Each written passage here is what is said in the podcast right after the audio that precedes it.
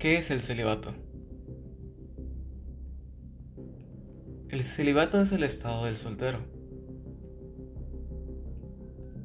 El término adquirió un sentido de compromiso, de opción de vida, generalmente por motivos religiosos.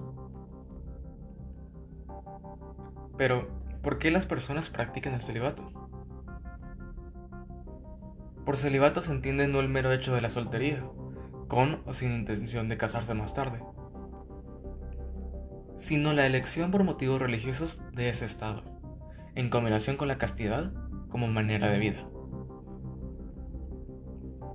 Los motivos por los cuales las personas recurren a esta medida son diversos, pero generalmente se toma para establecer una relación más grande con Dios y no dejarse distraer por los deseos más primitivos, naturales, como es la necesidad de mantener una vida sexual activa.